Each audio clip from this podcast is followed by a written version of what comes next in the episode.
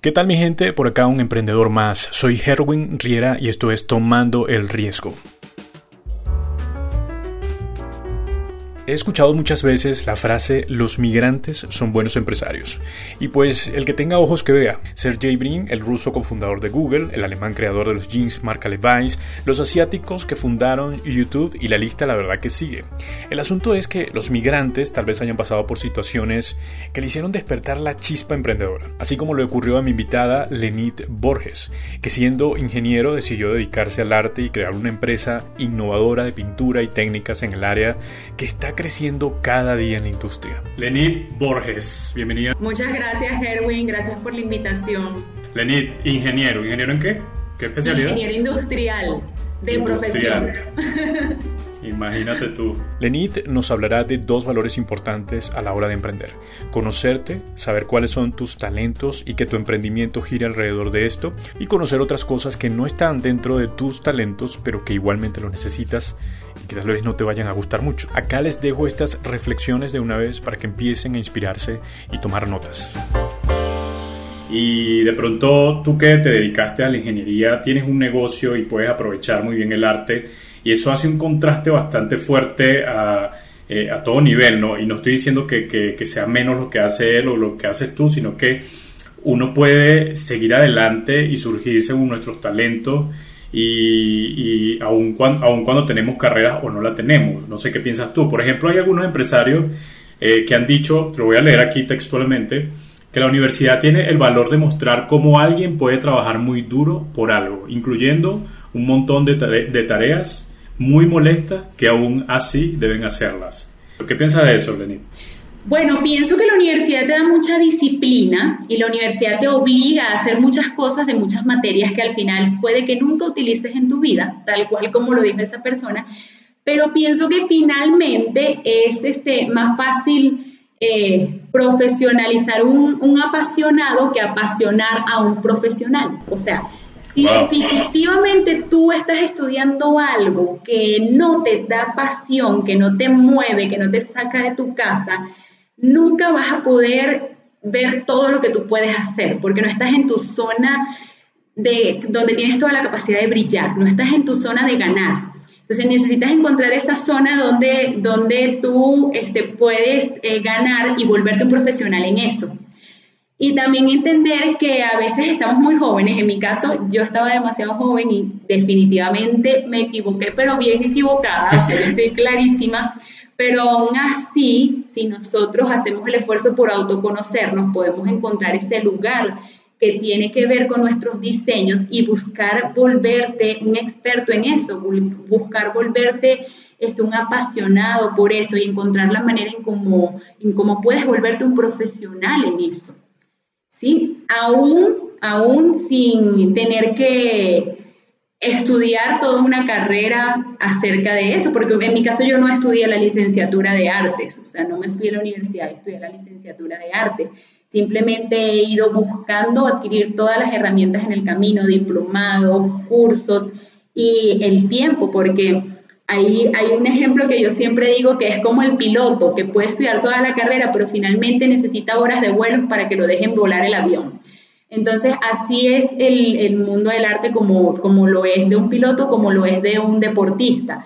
Así es, y hay personas que me he encontrado que piensan eh, que están, son profesionales, están ejerciendo y mm, están en una incertidumbre. Eh, eh, fuerte porque no, no, saben cómo lidiar con eso de que quiero tener una empresa, pero me siento seguro con mi trabajo, con mi profesión. Eh, esa situación, yo entiendo que a ti tal vez no te haya pasado porque no era tu profesión y no te sentías tan segura tal vez con, como ingeniero, pero pienso mucho en eso y digo, ¿cómo uno puede salir de, de, esa, de ese miedo y atreverse? tener tu negocio aun cuando te sientas seguro en tu profesión. ¿Has pensado y reflexionado sobre eso en algún momento? Yo creo que cualquier emprendedor vive ese proceso en algún punto, porque así, así tú tengas mucho el anhelo y el deseo de tener un negocio, no hay 15 ni último, no hay, este, no hay un salario fijo ni garantizado.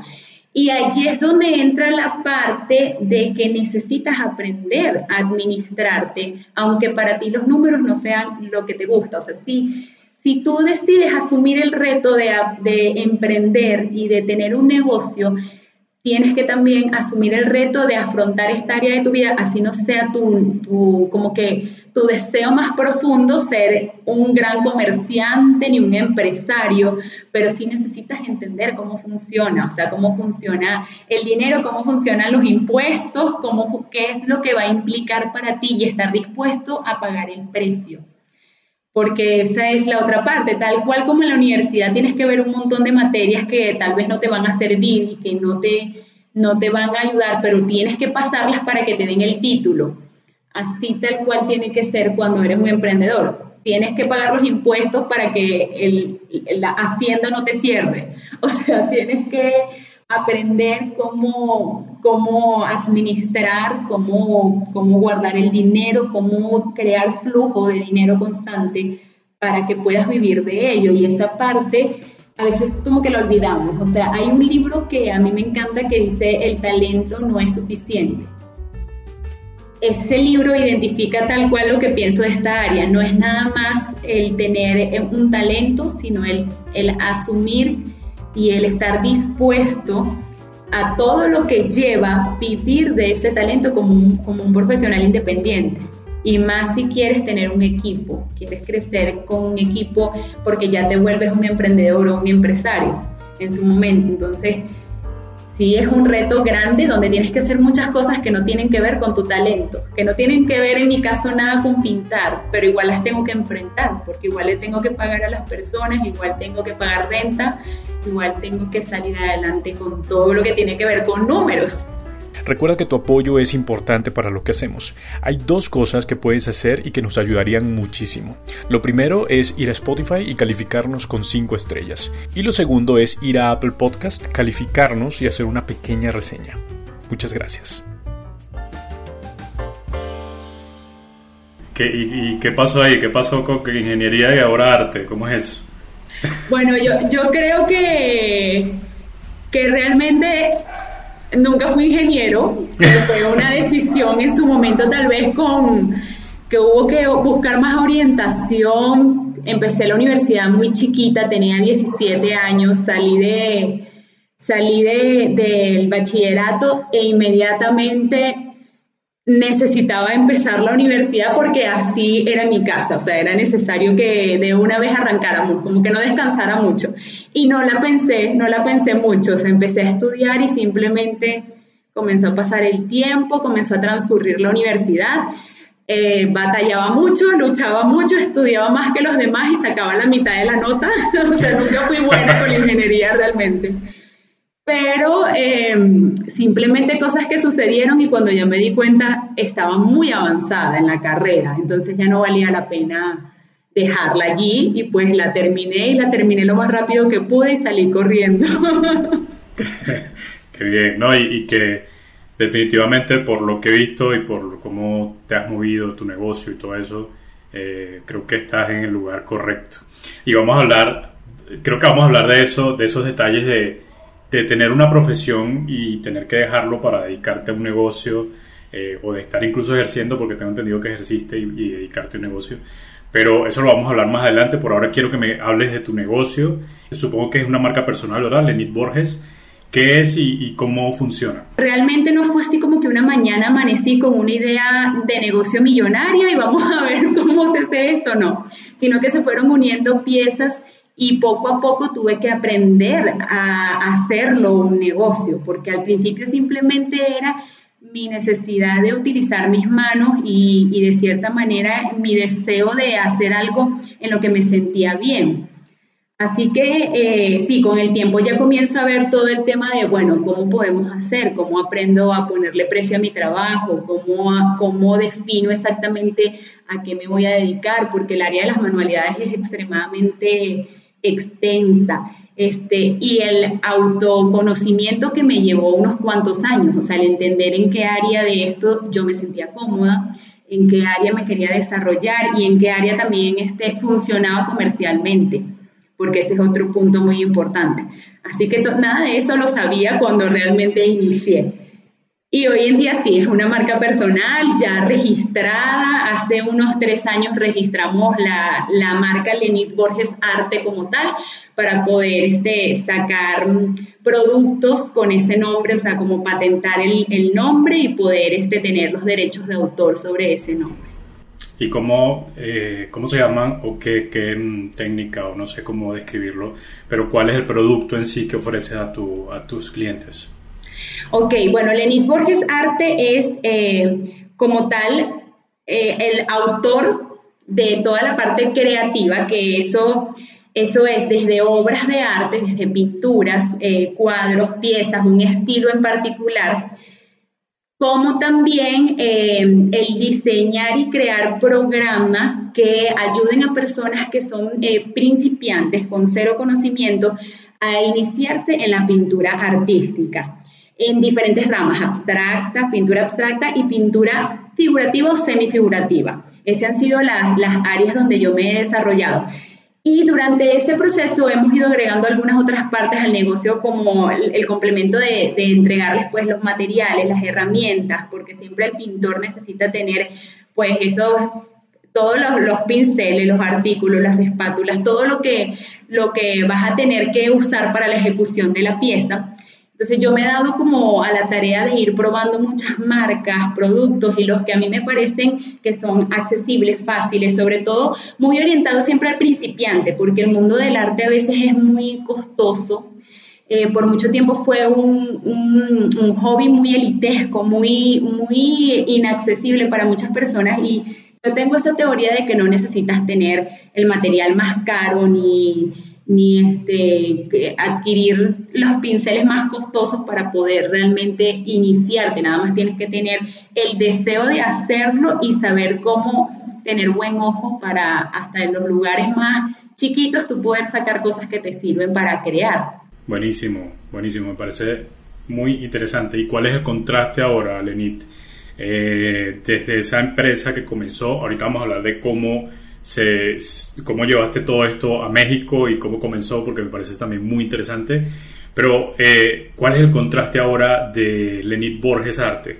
Eh, ¿cuál, ¿Cómo están los números? Claro, Gerwin. Bueno, en un inicio yo creo que eh, yo hacía todo y hoy en día la ese deseo de crecer me ha llevado a formar un equipo, ya no trabajo sola, un equipo tanto de maestras como un equipo administrativo que, bueno, que me apoya con todo, toda el área de, este, atención al cliente, tanto el área online, que, es el área más nueva, tiene dos años y medio que, que se creó esta área online, que es una academia donde ya tengo más de 10 cursos publicados y bueno, gracias a Dios ha sido, ha sido un reto porque ha sido aprender a hacer todo esto. Inicié justo antes de que en el 2019, finalizando el 2019, inicia el sueño de, construir una academia online sin saber que en unos pocos meses nos venía una pandemia.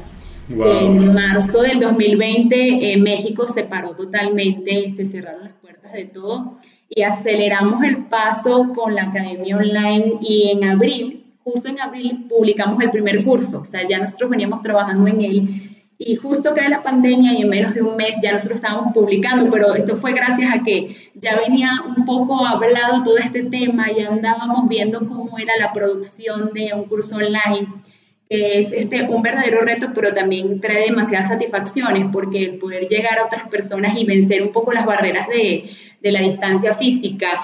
Eh, y bueno, todo esto ha traído eh, agregar un equipo a, a Lenit Borges Arte de, eh, de atención al cliente, de vendedores, de maestras. Tengo maestras de niños porque tenemos también la academia aquí donde tenemos, atendemos unos 60 niños semanales ahorita con la pandemia porque estamos un poquito reducidos en número, pero hemos llegado, antes de la pandemia estábamos en 100. Ahorita con, con eh, lo de la pandemia sí hemos bajado un poquito el número por mantener la prevención, seguir en medio de todo con esta nueva normalidad.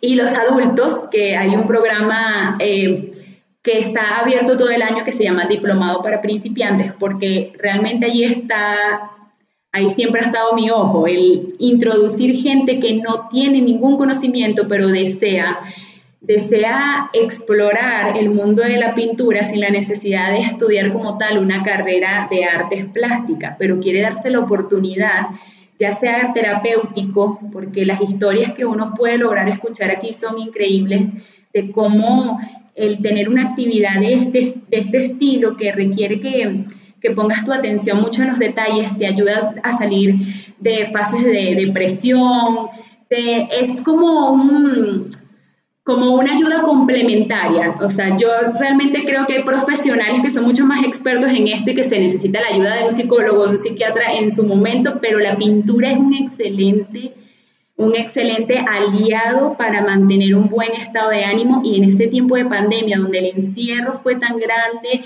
donde tantas personas este, por cuidar su propia salud han tenido que a fuerza quedarse en casa, el tener, el poder compartir de manera online este, con otros te mantiene conectados y es hasta vital para la salud mental. Así que em, es muy satisfactorio todo lo que ha traído la academia online a nivel de a nivel como profesional y también poder ver que esto está haciéndole bien a mucha gente y que, que, que esto está incluso también dando otras oportunidades de ingreso económico para muchas otras que decían pues yo quiero yo tengo una habilidad con mis manos pero quiero aprender cómo hacerlo y ahora puedo hacerlo desde mi casa y con un precio más accesible, porque los productos online tienen eso, que pueden ser mucho más económicos porque son más fáciles de transmitir a otros. Así que tiene tantas, tantos beneficios y, nos ha dado tantas satisfacciones que, que en medio de lo malo que ha traído esta pandemia ha sido una bendición.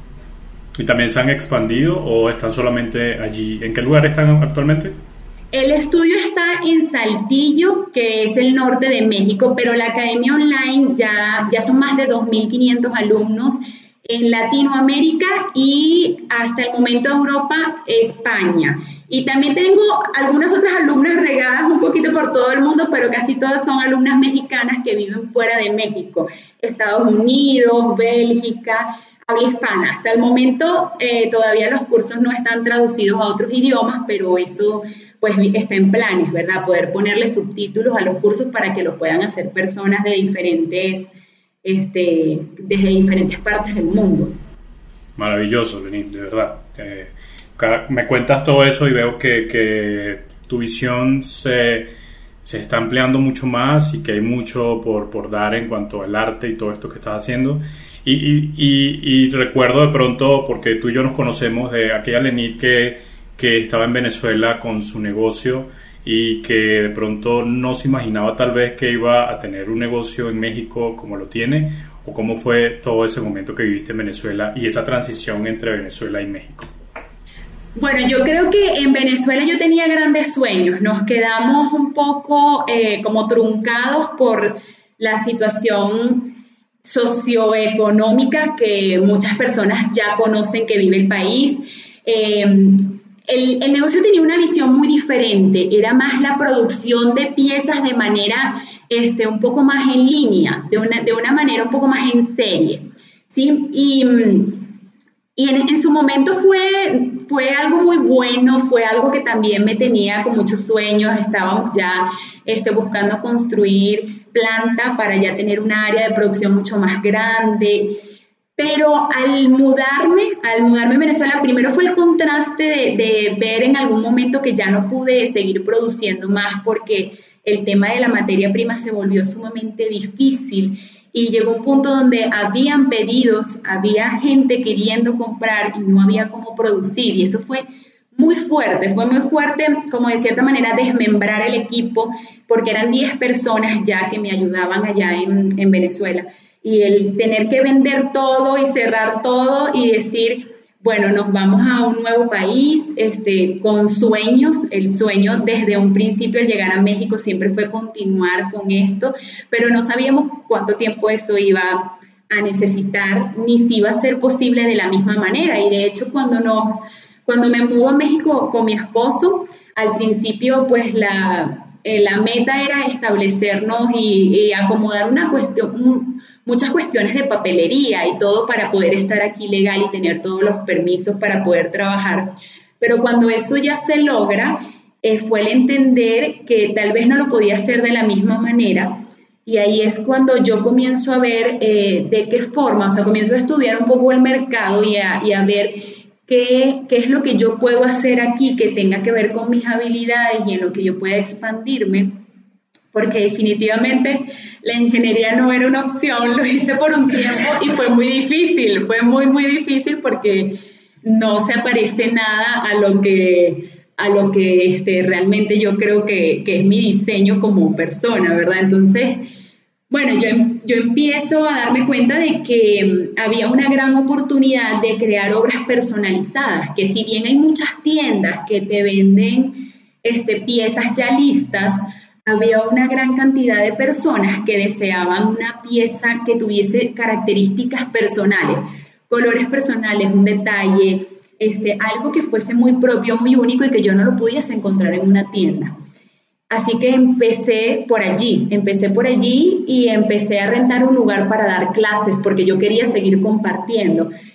Y lo que me pasó con el tiempo es que nunca pude dejar ninguna de las dos, ni pretendo dejar ninguna de las dos. O sea, yo no puedo considerarme 100% artista ni 100% maestra porque siento que una alimenta a la otra. O sea, siento que el compartir con otros me motiva a buscar descubrir nuevas técnicas y nuevas maneras y siento que el crear en el estudio me ayuda a conseguir cosas que compartir con otros. O sea, es como, para mí es como una rueda que no, no podría decir que me gusta más, no podría decir que, que disfruto más.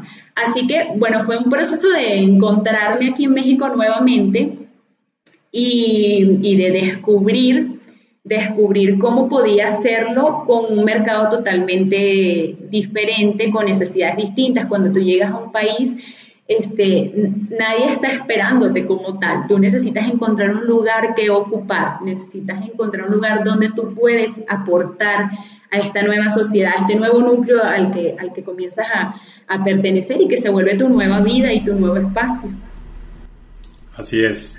Y eso precisamente te iba a preguntar, Lenin, porque yo como, como inmigrante también he tenido que buscar mi espacio y he tenido que hacer, digamos, como un estudio, por decirlo de algún modo, de, para saber y, entender cómo, eh, qué le gusta al colombiano, cómo lo ve. Incluso me tocó hacerlo con una amiga que está acá y, tiene una pastelería y también era como que descubrir el, eh, ese, ese mm, eh, gusto por la torta y todo esto de mi amiga para entender y poder hacer una, un producto de acuerdo a lo que necesita la gente de acá. Como eh, si, si pudiera darle, darnos un consejo eh, para aquellos tal vez migrantes que están en algún otro país y quieren montar su negocio, tienen una idea de negocio, ¿qué, qué, qué crees tú que tenga que hacer para evaluar todo el mercado y todo esto? ¿Cuáles son los pasos que tenga que dar? Bueno, yo creo que lo primero que hay que hacer es genuinamente interesarte por pertenecer a esta nueva cultura. Eh, amar y abrazar esa nueva cultura, a pesar de que siempre vamos a tener nuestras costumbres y que siempre vas a ser un emigrante, siempre vas a ser un, extranjero, tienes que eh, querer ser parte de este lugar para sentirte a gusto, sentirte cómodo, eh, querer a la gente y poder ver eh, qué es lo que es importante para ellos, o sea, qué es lo que es importante para ellos y cómo en medio de eso que es importante para ellos, este, puede haber una, un área de oportunidad para ti con tus habilidades y con tus talentos. ¿Qué cosa que no se está haciendo allí tú puedes hacerla? Que tal vez otros no lo están haciendo porque siempre se ha hecho de esa forma, siempre se ha hecho de esa manera o porque no es tan fácil porque eh, eh, nadie ha dicho que va a ser sencillo, que va a ser fácil, pero eso te puede dar a ti una oportunidad para, para tú mostrar que tú quieres llenar ese vacío de, servicio, de producto, de lo que sea que necesite ese lugar. Y este, claro que entender eh, la cultura, entender qué consumen, qué les gusta, qué es importante. Por ejemplo, yo venía acostumbrada a pintar con muchísimos colores estaba acostumbrado a trabajar con piezas con muchos tonos y cuando llego aquí me doy cuenta de que la decoración como tal, la gente le encanta este, em, más conservadores los tonos, más neutros, más dorados, más plateados, más colores más neutros. Y para mí fue entender eso, entender, este, nadie va a querer poner una obra roja con naranja en el medio de su sala porque no es el estilo que les gusta tener. Entonces yo no puedo, no puedo llegar a imponerme de cierta manera, tengo que también buscar este, cómo, cómo adaptarme, no dejar de ser yo, pero cómo adaptarme a esta nueva, este nuevo lugar. Incluso creo que tardaste, Lenit, según lo que hablábamos, siete meses aproximadamente en entender el mercado. Sí, me tardé como ocho meses en entender y había días donde me levantaba que yo decía, no entiendo nada. o sea, hubo días donde yo, yo decía, no sé qué voy a hacer, porque, claro, yo iba a diferentes lugares donde habían este, cuadros y no entendía cómo había tanta diferencia de precio, no entendía cómo había tanta diferencia de, de estilos y no entendía qué lugar quería ocupar yo qué lugar debía ocupar yo. Toqué muchas puertas que nunca se abrieron, o sea, duré unos cuantos meses enviando catálogos, escribiendo a galerías, escribiendo mueblerías y espacios donde realmente nunca se dio la oportunidad. Y bueno, hoy, hoy en día entiendo por qué. Hoy, cada vez con el tiempo, claro que tú vas entendiendo más por qué era que no se daba la oportunidad, era porque yo no estaba, este, yo no tenía un producto ni estaba entendiendo yo misma qué era lo que yo quería llevar a ese lugar. Correcto, tal cual. Y creo que, eh, cuando uno, también cuando tú eres migrante, estás como muy alerta a lo que puedas ofrecer o hacer en un país porque prácticamente tú te quedas sin, etiquetas. Tú no tienes ningún título, tú, no eres, tú te quedas en cero y estás como muy atento a lo que pueda eh, tal vez ofrecerle al público o a la gente que esté allí en ese país donde estás viviendo. Algo que te quería preguntar, eh, Lenit, es sobre, sobre de dónde nace. Me, hablabas de tu familia y me decías que han tenido este, esta, este, estos negocios o esta, este emprendimiento acerca eh, del arte y todo esto, creo que más tu mamá. Pero, eh, ¿qué, ¿cuáles son aquellas cosas que has tenido que hacer, además del el arte, que de pronto te han funcionado para tu negocio? Además de enfocarnos en el arte, porque no sé si, si, estás de acuerdo, pero hay como un prejuicio, o había, no sé ya ahorita, sobre el arte y el dinero. Era como, como que si no podíamos cobrar por nuestro arte o el arte no daba dinero, algo así creo que era lo que decían nuestros padres. Estudia eh, ingeniería porque el arte no te va a dar plata. Así es, el que se dedica al arte se muere de hambre. Totalmente. Lindo, muy, muy sutil, muy sutil lo que decían. Qué fuerte, ¿verdad? Sí. Bueno, yo creo que principalmente este, siempre he buscado, o, o, mi personalidad siempre me ha llevado como a romper mitos. Trato de no creerme todo lo que la gente dice. Y definitivamente yo soy una fiel creyente de que este, Dios nos dio talentos y que esos talentos nos deben servir para vivir y para vivir bien, ¿por qué no? Claro que hay que aprender cómo, cómo hacerlo, hay que aprender este, hay que aprender cómo administrarte, hay que aprender cómo vender tu trabajo, cómo venderte a ti mismo, pero definitivamente si no los talentos no serían muy útiles, simplemente serían como adornos en nuestra vida y no creo que sean adornos, son como herramientas, o sea, son como herramientas para que tú puedas defenderte en esta vida. Así que sí, cuando, cuando yo empiezo, yo creo que algo que ayudó definitivamente es que mm, mi, mamá, mi mamá viene con esta vena artística y desde chiquita estuve muy cerca de esto, pero mi papá es comerciante. Y desde los 12 años a mí me llevaban a la, tienda de mi papá a ayudarlo a vender. Entonces yo crecí también viendo que vender era algo natural, era algo normal, no fue algo como forzado para mí.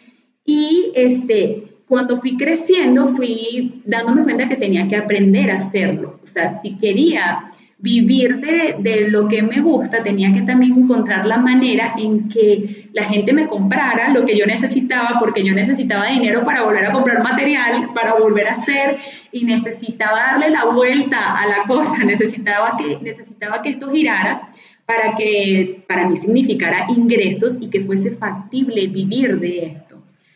Así que eh, eh, bueno, en este transcurso he tenido que leer, he tenido que aprender acerca de, administrar un negocio, de, de delegar tareas, porque cuando eres una persona que le gusta mucho los detalles y tiendes al perfeccionismo, el delegar se vuelve muy difícil. Para mí ha sido un reto el poder en muchas veces decir voy a dejar que otra persona lo haga o le voy a, le voy a pagar a una empresa para que me haga esto y no todo hacerlo tú, porque también cuando buscas, por ejemplo, em, yo sé manejar Photoshop y algunos programas de diseño. Entonces llegó un momento que yo editaba las fotos, yo publicaba las fotos, yo tomaba las fotos, yo producía las fotos, pintaba el cuadro, daba la clase, hacía todo y después comencé a darme cuenta, mm, si quiero eh, crecer no puedo hacerlo todo yo, necesito aprender a confiar en los demás. Y fue un reto personal el entregar a otros otras cosas, o sea, el saber, el tomar el puesto de supervisar y solo encargarme de lo esencial que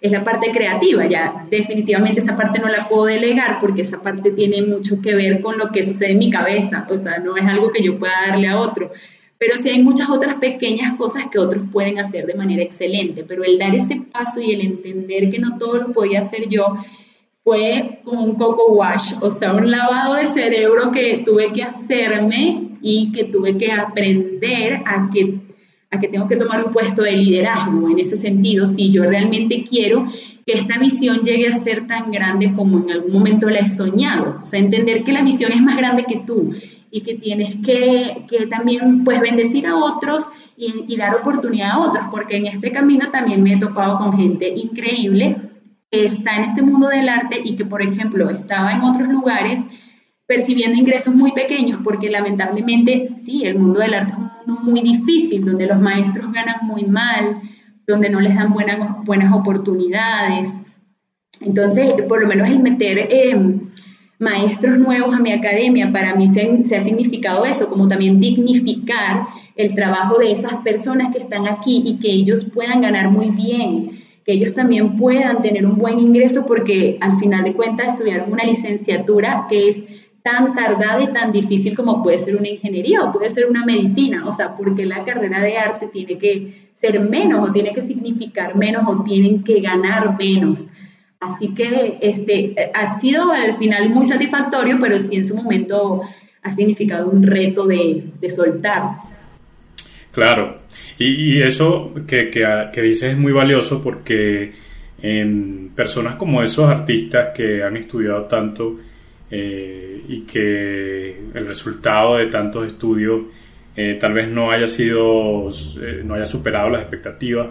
Y de pronto tú que te dedicaste a la ingeniería tienes un negocio y puedes aprovechar muy bien el arte y eso hace un contraste bastante fuerte a eh, a todo nivel, ¿no? Y no estoy diciendo que, que, sea menos lo que hace él o lo que haces tú, sino que uno puede seguir adelante y surgir según nuestros talentos y, y aun, cuando, cuando tenemos carreras o no la tenemos. No sé qué piensas tú. Por ejemplo, hay algunos empresarios eh, que han dicho, te lo voy a leer aquí textualmente, que la universidad tiene el valor de mostrar cómo alguien puede trabajar muy duro por algo, incluyendo un montón de, de tareas muy molesta que aún así deben hacerlas. ¿Qué piensas de eso, Lenit? Bueno, pienso que la universidad te da mucha disciplina y la universidad te obliga a hacer muchas cosas de muchas materias que al final puede que nunca utilices en tu vida, tal cual como lo dijo esa persona, pero pienso que finalmente es este, más fácil eh, profesionalizar un, un apasionado que apasionar a un profesional. O sea, si definitivamente tú estás estudiando algo que no te da pasión, que no te mueve, que no te saca de tu casa, nunca vas a poder ver todo lo que tú puedes hacer, porque no estás en tu zona de donde tienes toda la capacidad de brillar, no estás en tu zona de ganar. Entonces necesitas encontrar esa zona donde, donde tú este, puedes eh, ganar y volverte un profesional en eso. Y también entender que a veces estamos muy jóvenes. En mi caso, yo estaba demasiado joven y definitivamente me equivoqué, pero bien equivocada, o sea, estoy clarísima.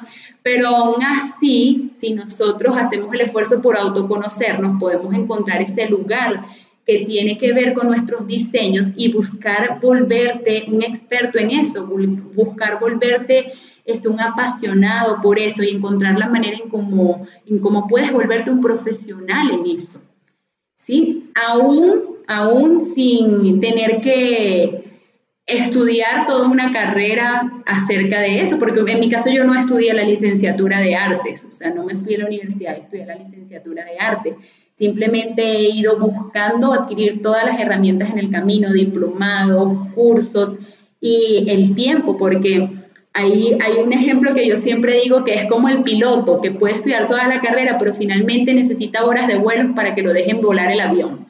Entonces, así es el, mundo del arte como, como lo es de un piloto, como lo es de un deportista. Así es, y hay personas que me he encontrado que piensan eh, que están, son profesionales, están ejerciendo y mm, están en una incertidumbre eh, eh, fuerte porque no, no saben cómo lidiar con eso de que quiero tener una empresa, pero me siento seguro con mi trabajo con mi profesión. Eh, esa situación, yo entiendo que a ti tal vez no te haya pasado porque no era tu profesión y no te sentías tan segura tal vez con, como ingeniero, pero pienso mucho en eso y digo, ¿cómo uno puede salir de, de, esa, de ese miedo y atreverse a um, tener tu negocio aun cuando te sientas seguro en tu profesión? ¿Has pensado y reflexionado sobre eso en algún momento? Yo creo que cualquier emprendedor vive ese proceso en algún punto, porque así, así tú tengas mucho el anhelo y el deseo de tener un negocio, no hay 15 ni último, no hay, este, no hay un salario fijo ni garantizado. Y allí es donde entra la parte de que necesitas aprender a administrarte, aunque para ti los números no sean lo que te gusta. O sea, sí, si tú decides asumir el reto de, emprender y de tener un negocio, tienes que también asumir el reto de afrontar esta área de tu vida, así no sea tu, como que tu deseo más profundo ser un gran comerciante ni un empresario, pero sí necesitas entender cómo funciona, o sea, cómo funciona el dinero, cómo funcionan los impuestos, cómo, qué es lo que va a implicar para ti y estar dispuesto a pagar el precio porque esa es la otra parte, tal cual como en la universidad tienes que ver un montón de materias que tal vez no te van a servir y que no te, no te van a ayudar, pero tienes que pasarlas para que te den el título. Así tal cual tiene que ser cuando eres un emprendedor. Tienes que pagar los impuestos para que el, la hacienda no te cierre. O sea, tienes que aprender cómo, cómo administrar, cómo, cómo guardar el dinero, cómo crear flujo de dinero constante para que puedas vivir de ello. Y esa parte a veces como que lo olvidamos. O sea, hay un libro que a mí me encanta que dice el talento no es suficiente.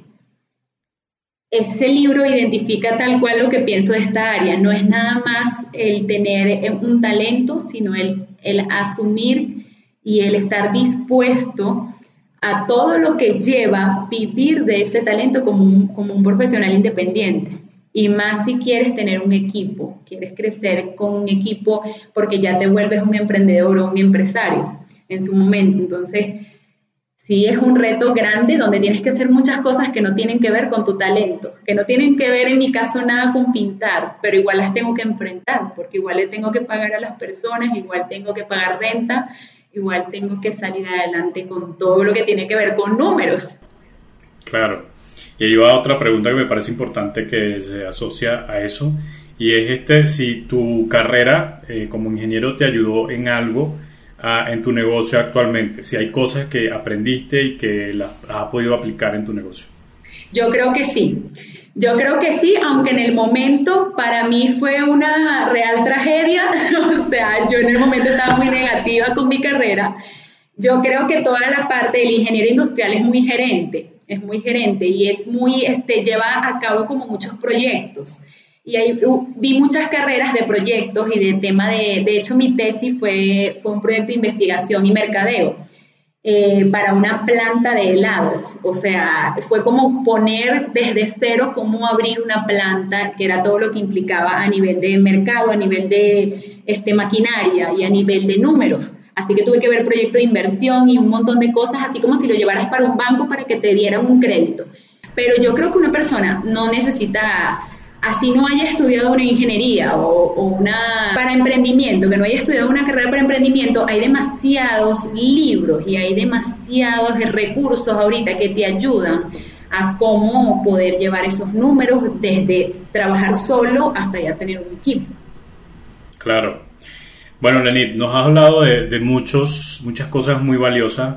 Eh, primero, el hecho de que tengas ya una empresa, una marca personal y que sea eh, arte, eh, es muy interesante. Ya lo hace muy interesante por aquello que hablábamos y que la mayoría de latinos, porque sé que en Europa o en cualquier otro país el arte sea mejor visto, pero en Latinoamérica por lo general es te vas a morir de hambre ya creo que con eso es una, una, gran, es una gran empresa.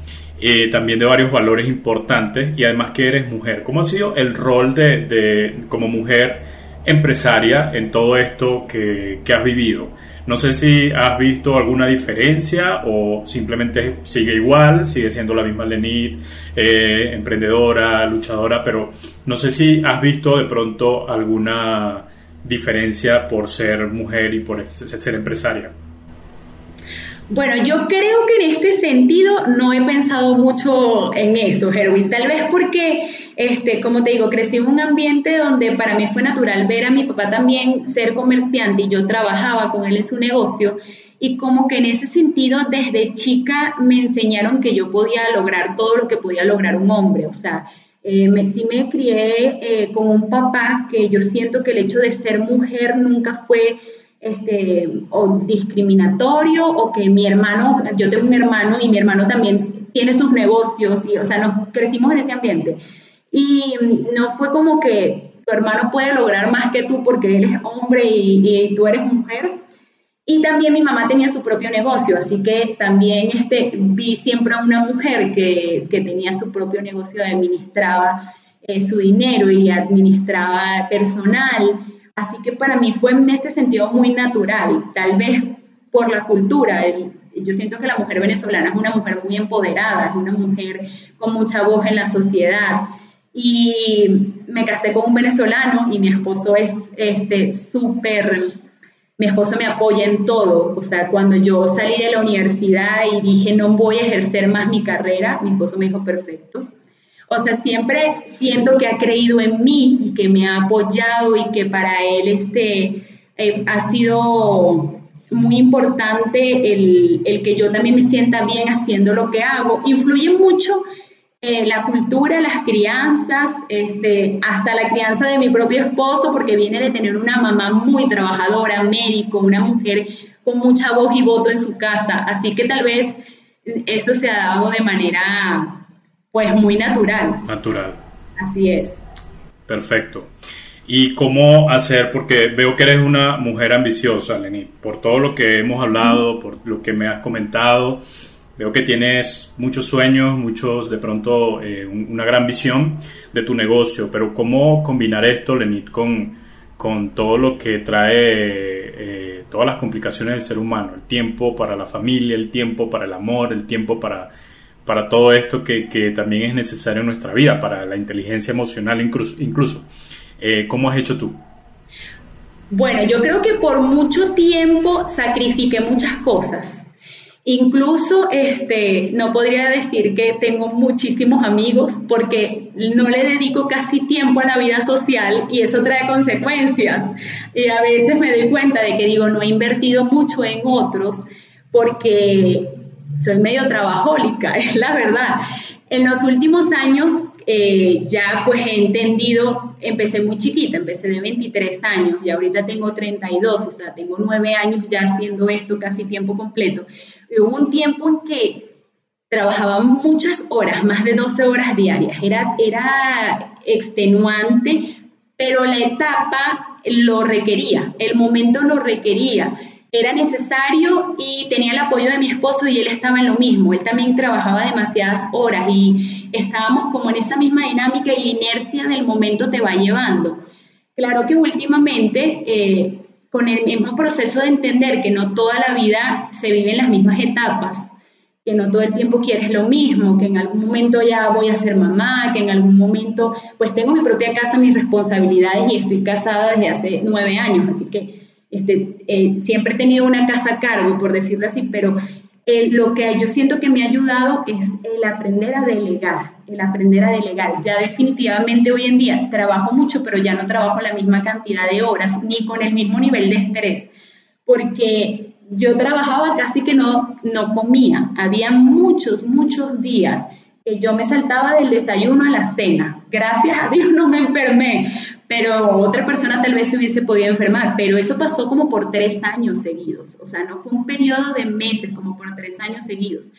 Y ya, ya ahorita, eh, pues uno también aprende a trabajar inteligentemente, te vas dando cuenta también qué áreas de tu negocio tienen el potencial de, de ir creciendo y darte un poco más de tranquilidad y libertad de tiempo, porque finalmente si tú te sacrificas para crear una estrategia de, negocio para poder vivir de esto, también tienes que meterle allí inteligencia al tema del tiempo y entender en qué, pues eh, el 80-20, pues el 20% de, tu, de tus tareas que te generan el 80% del ingreso y aprendes a decir que no a otras. Dices, esto ya no lo puedo hacer o esto ya puedo este, pedirle a una persona que lo haga por mí y así también genero otro trabajo para otra persona genero otra fuente de trabajo este, en este área, porque aquí tengo una diseñadora, tengo dos maestras, tengo una persona de ventas, una persona administrativa y tenemos algunos vendedores externos. Entonces, de cierta manera, tú también estás agregando a más personas al equipo que están viéndose beneficiadas. Pero sí, aprendes a decir, a entender la etapa, porque si hay un momento en que yo digo que yo creo que ningún emprendedor se salva de que en algún momento de su vida no va a tener tiempo para nada, que va a tener que sacrificar todo lo demás, o sea, todo se vuelve tu, se vuelve tu, tu, tu bebé, tu, tu, plan de vida, todo, o sea, el trabajo. Pero llega un momento en que hay que buscar como un equilibrio sostenible, un ritmo que puedas llevar a largo plazo, sin matarte en el camino. Total, total, creo que cuando uno tiene también algo por lo cual vivir, por lo cual luchar, no sé, se hace como mucho más sencillo eh, dedicar tanto tiempo a, a, lo que sea, lo que sea que estés haciendo. No sé si piensas igual, pero creo que, porque me he puesto a reflexionar sobre eso. A veces estoy en, eh, haciendo mi, mi trabajo, mi empresa que tiene que ver con podcast. Y a veces digo, bueno, pero mi empresa es hacer un podcast o va más allá de hacer un podcast. Eh, la empresa de Lenit es hacer un cuadro, un, arte, o va más allá de hacer un arte. Porque finalmente creo que eso es lo que nos va a llevar a, tener, a, desvelarnos, a no dormir, a pasar tanto tiempo eh, pegados a, lo que sea por, por lo que queremos alcanzar. ¿Qué piensas de eso? Así es, entonces cuando ya te das cuenta de que la visión va más allá de, de ti mismo, Primero la pasión te empuja a que hagas todas las cosas, a que te sobrepongas al cansancio, a que te sobrepongas incluso al desánimo, porque el desánimo llega, pero tú aprendes a descansar, respirar profundo y ya vuelves, la, porque te das cuenta de que no quisieras estar en otro lugar. A pesar de que estés muy cansado, tú dices, pero es que estoy donde tengo que estar, a pesar de que estoy agotado. Y también entiendes eso, de que tienes que agregar a otras personas para que esa visión llegue a ser tan grande como tú la ves. No, no eres nada más tú y nada más tus sueños, sino que se vuelve el proyecto de muchas otras personas. Creo que eso es lo más valioso. Y, y algo, ya nos ha hablado mucho, ya vamos a cerrar, Lenit, pero ya nos ha dado muy buenos consejos. Pero si pudiéramos resumir lo que has dicho en tres consejos fundamentales para todos aquellos que nos están escuchando y nos están viendo en las redes, eh, ¿cuáles serían para aquel que está comenzando, que tiene una idea de negocio, que está allí, bueno, mira, yo estoy estudiando, pero estoy como Lenit, no me gusta la ingeniería, no me gusta esta, me gusta esta vaina y quiero dedicarme a lo que, lo que quiero? Eh, ¿Cuáles son esos consejos que Lenit le puede dar? Tres consejitos. Ok, bueno, yo creo que el primero es que eh, te esfuerces e inviertas en autoconocimiento que busques eh, entender cuáles son esas cosas que tienen que ver con tu diseño, tus talentos, lo que haces bien y lo que otros pueden reconocer que tú haces bien, porque cuando algo lo haces bien, otros se dan cuenta que tú brillas en esa área. Porque esa pasión y ese talento te va a ayudar a mantenerte, a mantenerte a pesar de, los obstáculos, del cansancio y de lo que signifique. Eh, lo otro es que Eh, también te esfuerces por aprender, si quieres ser un emprendedor, te esfuerces por aprender acerca de pues, administrar el dinero en tu área, cómo funciona, ver otros casos de de éxito de personas que lo hayan hecho, cómo lo han hecho y si eso se puede aplicar para ti. Y gastar tiempo en comprender cómo funciona el negocio porque vas a necesitar dinero. O sea, no hay manera de sostenerte sin dinero. Lamentablemente así es el mundo. O sea, vas a necesitar que sea rentable. Tal vez tu sueño no sea este, hacer riquezas, amasar millones, pero vas a necesitar poder vivir por lo menos de, ello. Y eh, bueno, entender que vas a también tener que hacer cosas que no te gustan.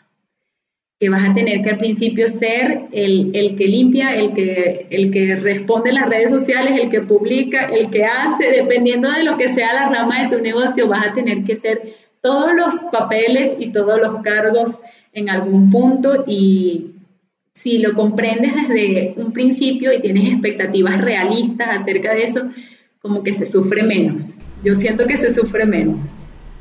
Buenísimo, Lenit, muchas gracias. Esto eh, este podcast es precisamente para, personas que están allí despertando eh, esa chispa emprendedora, los que quieren y los que tienen una idea. Y me agrada que tú como empresaria puedas eh, estar acá compartiendo tu experiencia, lo que has vivido y que como muchas personas que conocemos actualmente, que fueron inmigrantes, entendieron fácilmente, porque parece que cuando somos inmigrantes tenemos como que más activa esa cuestión de emprender algo rápido y lo entendieron y están allí triunfando. Yo deseo eso mismo para ti, Lenit, que puedas seguir triunfando en tu negocio, que puedas tener, eh, que puedan cumplirse muchas cosas más para tu visión. Así que muchas gracias por acompañarnos eh, acá en este podcast. Gracias, Erwin, por la invitación y claro que sí, ojalá que así sea.